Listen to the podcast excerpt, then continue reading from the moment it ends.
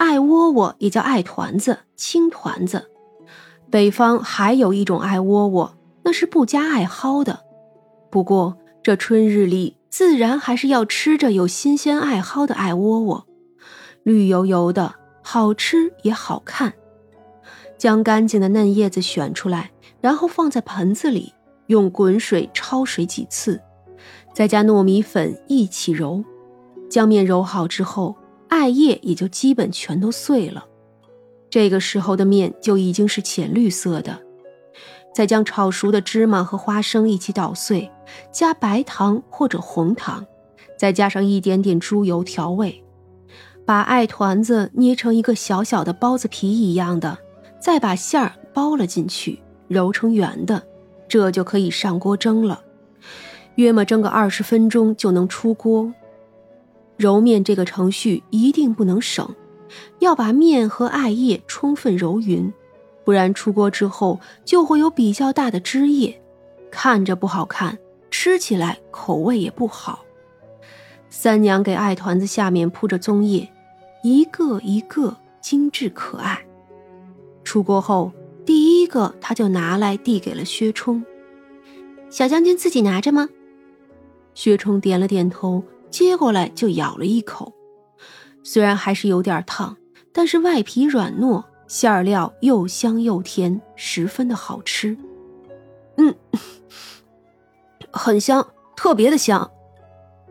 在他的记忆中，很小的时候才吃过这个。自从母亲过世后，府里就不再做这个了。后来，后来外面是有的，可他从来没有再买过。往事就不要想了，这个不是好吃吗？再多吃几个，会不会开心起来？会，谢谢三娘。三娘笑着捡了十来个艾团子，用棕叶隔着，放在了小篮子里。回去的时候记得带上。嗯。薛冲觉得这艾团子真是好吃，像是甜在了心里。薛冲拿着艾团子回府给薛妈妈吃，薛妈妈吃了一口就愣住了。嗯。这，这跟过去夫人做的一样啊。嗯，你就吃吧。薛冲起身，轻轻的笑了笑。薛妈妈就叹气道：“哎，真是久违的味道啊。”无味馆里，刘捕快走后，人就渐渐都没了。下午的时候，长生收拾了大堂，就坐着晒太阳。哎，做人可真是麻烦。哎，你说这短短的几十年都不一定能好好的走下去。你呀，感慨什么呀？你又不是人。张大走过来，对着长生的后脑勺就是一巴掌。长生动都没有动。你懂个屁呀！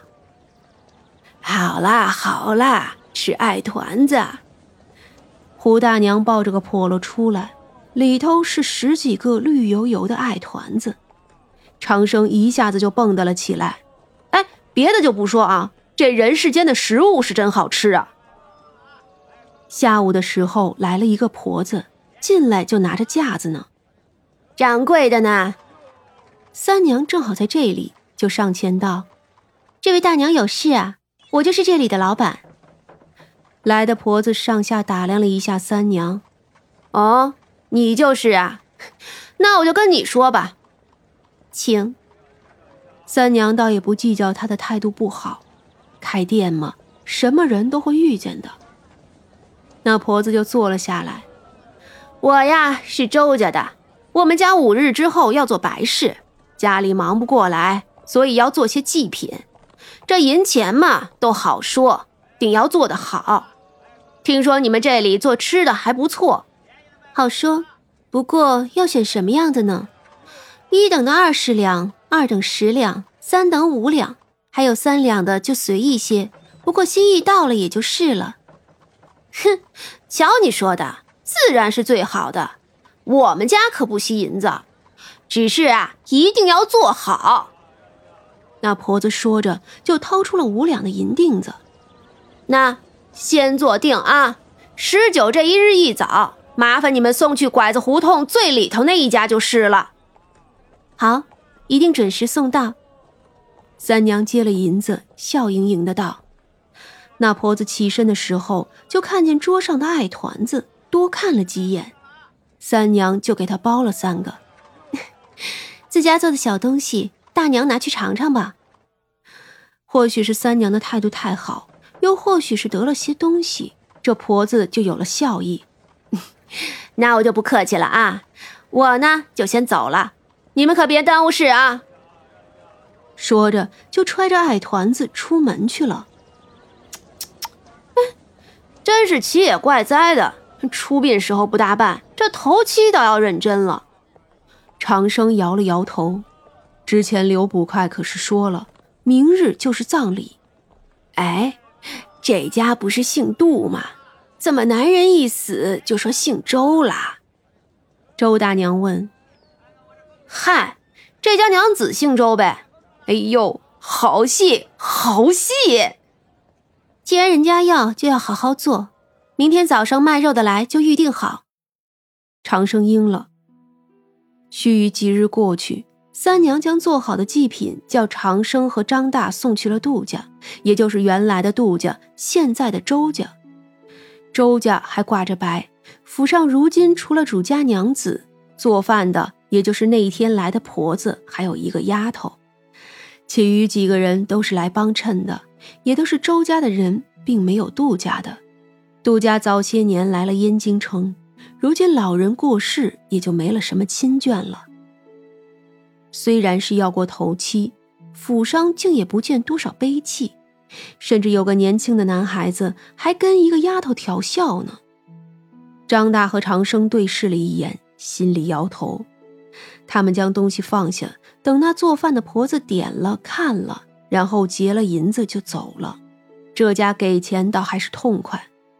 他们走后，婆子就进正屋里汇报。周娘子都没仔细看，只是问：“东西还好？”“ 放心，都好，还算实在。”如此，按照规矩祭拜。到了入夜的时候，灵堂前先预备三牲。